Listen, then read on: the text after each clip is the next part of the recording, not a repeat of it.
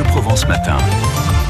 Allez, on y va, on va prendre le large tranquillement mais sûrement avec comme chaque week-end Nardo Vissante, notre professeur émérite d'océanologie à Aix-Marseille Université, au sein d'ailleurs de l'Institut méditerranéen de la biodiversité de l'écologie marine, qui nous sensibilise justement à propos de la Méditerranée. Nardo, vous abordez un sujet, euh, comment dire, très chaud hein, aujourd'hui, le réchauffement climatique.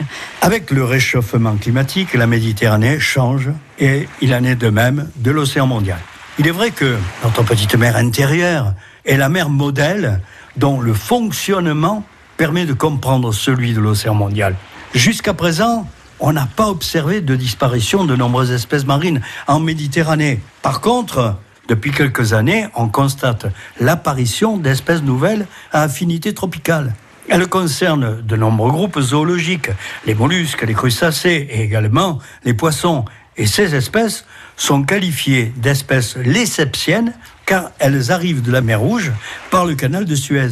Et parmi les poissons, on parle beaucoup du poisson lapin, par exemple, du genre Siganus, qui est un poisson herbivore pouvant entrer en concurrence avec notre sope locale. En réalité, il existe deux espèces de poissons lapins et une nouvelle que les pêcheurs algériens ont confondu avec elle. Un poisson lapin incroyable. Vous en, vous en apprenez des belles hein, quand même. Nardo, quelle est euh, cette nouvelle espèce alors?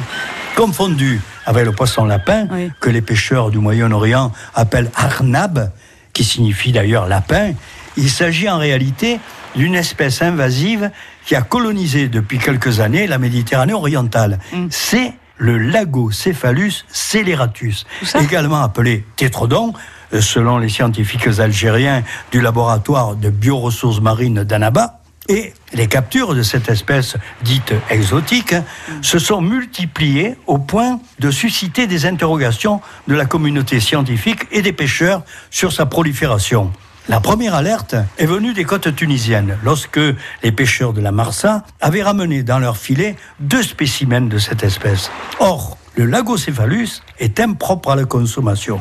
Pire, il serait même mortel, car ses organes et sa peau sont riches en tétrotoxine, qui est une toxine mortelle. Plusieurs décès ont été observés en Israël, au Liban, en Syrie, en Turquie et en Grèce.